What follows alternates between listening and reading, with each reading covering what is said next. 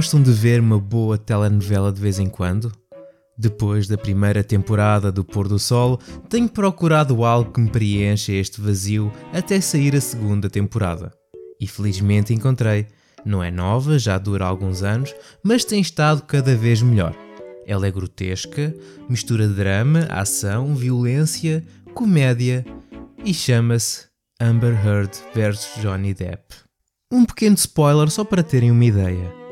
É uma novela que envolve várias discussões, onde numa delas, no calor do momento, um dos elementos se coloca de cócoras em cima da cama do lado do cônjuge e depois de alguma força interior liberta a sua matéria fecal. E quando o outro elemento se depara com esse cenário de cortar a respiração, provavelmente por cheirar a merda, tira uma foto com o seu iPhone e segue a sua vida. Agora está numa parte muito boa em que existe uma petição para afastar a Amber do Aquaman 2 que já passou de 3 milhões de assinaturas. Isto consegue ser melhor que o Corpúsculo. És do Team Edward ou do Team Jacob? Eu não vou spoiler mais, porque não vos quero estragar a experiência. Felizmente, enquanto espero por um novo episódio, apareceu outra novela. Confesso que não costumo ver novelas do género, porque eu nunca me lembrei de as ver, mas fiquei fã das novelas japonesas. Esta nova é sobre um designer de jogos que ficou famoso por ter criado um jogo no início dos anos 90 com um ouriço azul que corre rápido, entre outros, e que em 2021 lançou um outro jogo, um jogo especial, um jogo de caca, chamado Balan Wonderworld. Agora, passado um pouco mais de um ano do seu lançamento, o Sr. Yuji Naka saiu debaixo da sua rocha ou da ponte, visto que o jogo não vendeu grande coisa, alegando que a culpa disso foi da Square Enix, visto que o removeram do seu cargo seis meses antes do seu lançamento, sendo essa a razão de o jogo ter saído inacabado. Eu não sei se seis meses seria o suficiente para resolver aquilo, mas ok. Reforçou dizendo que a Square Enix não se importa com os jogos nem com os jogadores. Uma frase forte, mas acho que muita gente já tinha chegado a essa conclusão depois do lançamento do Marvel's Avengers, ou do remaster do Chrono Cross, ou do Babylon's Fall. O que é que se passa, Square Enix? Isso está assim tão mal que tiveste de vender a Crystal Dynamics, a Eidos Montreal e a Square Enix Montreal e mais de 50 IPs como a Tomb Raider, Deus Ex, Thief e Legacy of Kain por uns míseros 300 milhões de dólares à Embracer Group, que, para quem não sabe, tal como eu não sabia, visto nunca ter ouvido este nome na minha vida, é um grupo sueco também dono da THQ Nordic, Gearbox, Koch Media, Saber Interactive, entre outros. Mas tudo bem, Square Enix, ao menos continuas com alguns IPs, como Just Cause, Life is Strange e, e Outriders, mas com esses 300 milhões de dólares, vão focar o investimento em campos como o blockchain. Epá, se calhar o Yuji Naka tinha razão. Mas, mas estou a gostar da novela e estou ansioso para ver no que isto vai dar. A última vez que vi uma novela tão boa foi aquela do triângulo amoroso entre o Kojima, Konami e o Metal Gear Solid 5 da Phantom Pain. Bom, como o Balan Wonderworld vendeu pouquinho e agora sem trabalho, Yuji Naka pode sempre aproveitar o tempo que tem para jogar os jogos que a Bethesda disponibilizou gratuitamente na Steam esta semana. The Elder Scrolls Arena e Daggerfall, Elder Scrolls Adventures Battlespire e Red Guard e Wolfenstein Enemy Territory. E porquê na Steam e não no Bethesda Launcher? Pergunta ninguém. Porque a Bethesda também anunciou que o seu launcher no PC será desativado a 11 de maio. E por isso é necessário transferirmos os nossos jogos e saves para a plataforma da Valve. Se o Yuji Naka for numa de jogos de tiros em primeira pessoa, pensando sempre em jogos gratuitos, claro, porque há que poupar dinheiro para pagar aos advogados, é jogar Call of Duty Warzone já que a equipa anti-cheat da Activision está a erguer novas barreiras para os batuteiros. A técnica chama-se cloaking e, resumidamente, os batuteiros não conseguem ver e ouvir os outros jogadores. Mas os jogadores legítimos podem ver os batuteiros, à medida que estes sucumbem à loucura de não poderem ver e ouvir nada à sua volta. Talvez com estas novas medidas de anti-cheat, os 50 milhões de jogadores que Call of Duty perdeu em um ano voltem nem que seja para jogar o Call of Duty Modern Warfare 2, que foi anunciado oficialmente para este ano, desenvolvida pela Infinity Ward e será a sequela do reboot lançado em 2019. De certeza que a Activision iria ficar muito feliz se voltassem, tal como ficaram quando 98% dos seus acionistas votaram a favor da venda à Microsoft. Já tiveram mais longe. Tal como o evento da Xbox e da Bethesda já esteve mais longe, não temos a E3 este ano, é verdade, mas isso não impede que a Microsoft tenha um evento no dia 12 de junho, às 18 horas de Portugal continental, onde irão mostrar os jogos que têm em desenvolvimento. Por isso, não se esqueçam de colocar um lembrete na vossa agenda para poderem ver os jogos que virão para o Game Pass. Mas não precisam de esperar tanto para saber que o Battlefield 2042 e o FIFA 22 estão a caminho do Game Pass Ultimate, visto que os mesmos se encontram listados para o EA Play. Talvez assim o número de jogadores ativos no Battlefield 2042 aumente. Eu sou capaz de experimentar, só mesmo por curiosidade mórbida e por não ter amor próprio. Tal como o Facebook, que em 2022 já perdeu 3 mil milhões de dólares na sua divisão dedicada ao VR.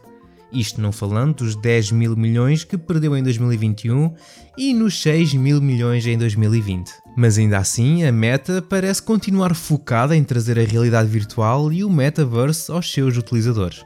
No MetaQuest Gaming Showcase 2022 foram ainda revelados uma série de jogos que vão chegar ao MetaQuest 2, incluindo o Ghostbusters VR, Moss Book 2, o modo Mercenaries de Resident Evil 4, entre muitos outros. Mas isto gera uma onda de despedimentos. Ah, desculpem, afinal este cheiro vem da Netflix.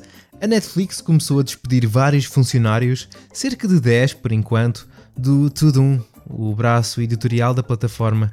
Relembrando que a mesma perdeu 200 mil subscritores no último trimestre e que estão a prever uma perda ainda maior no próximo, o que aparentemente levou aos despedimentos e ao cancelamento de algumas produções animadas. Mas isto não impede a Netflix de continuar com a sua aposta no mercado dos videojogos, querendo oferecer quase 50 jogos como parte do seu serviço de subscrição até ao final deste ano.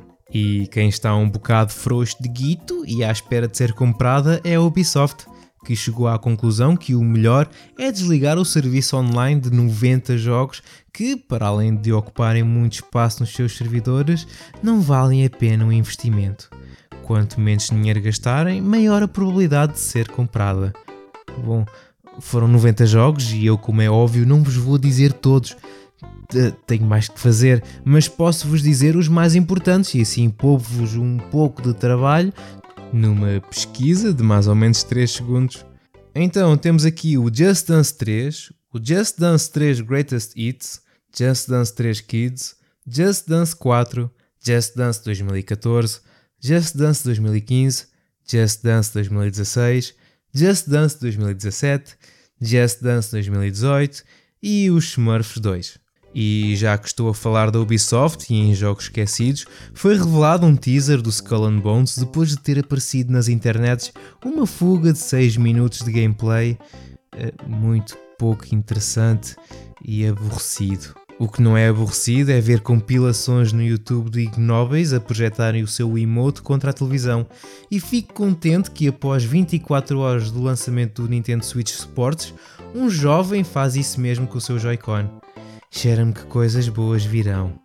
Parece que o jogo está muito bom, especialmente aquele jogo de futebol que parece um Rocket League sem carros.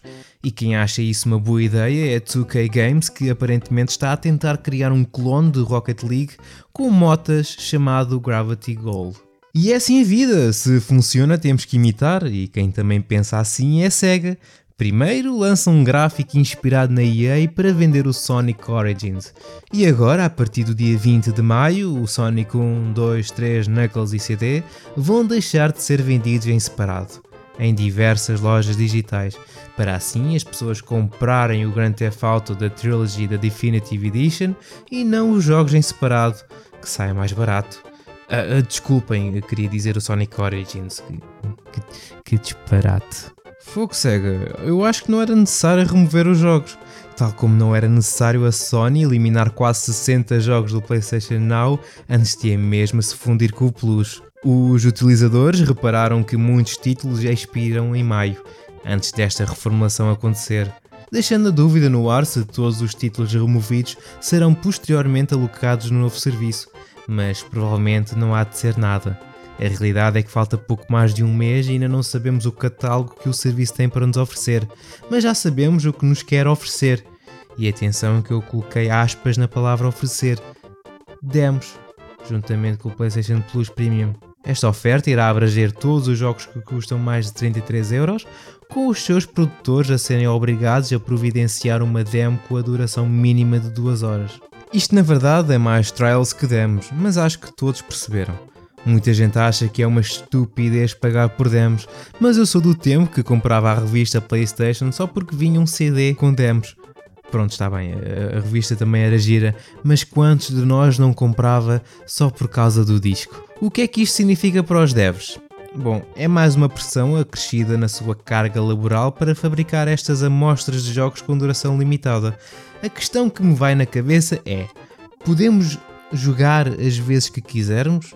Porque se sim, fica à espera de malta a explorar isto ao máximo e assim nascer uma grande nova comunidade de speedrunners. A correr também foram pessoas comprar meses e meses de PlayStation Now depois da Sony ter anunciado que quem tiver ativo o serviço PlayStation Now irá passar automaticamente para o serviço Plus Premium. Então, bora ir acumular meses de PlayStation Now visto ser mais barato, né? Amigos, era fácil demais. Achavam mesmo que a Sony iria perder dinheiro assim tão facilmente. A Sony acabou por bloquear a extensão de subscrições Plus e Now temporariamente.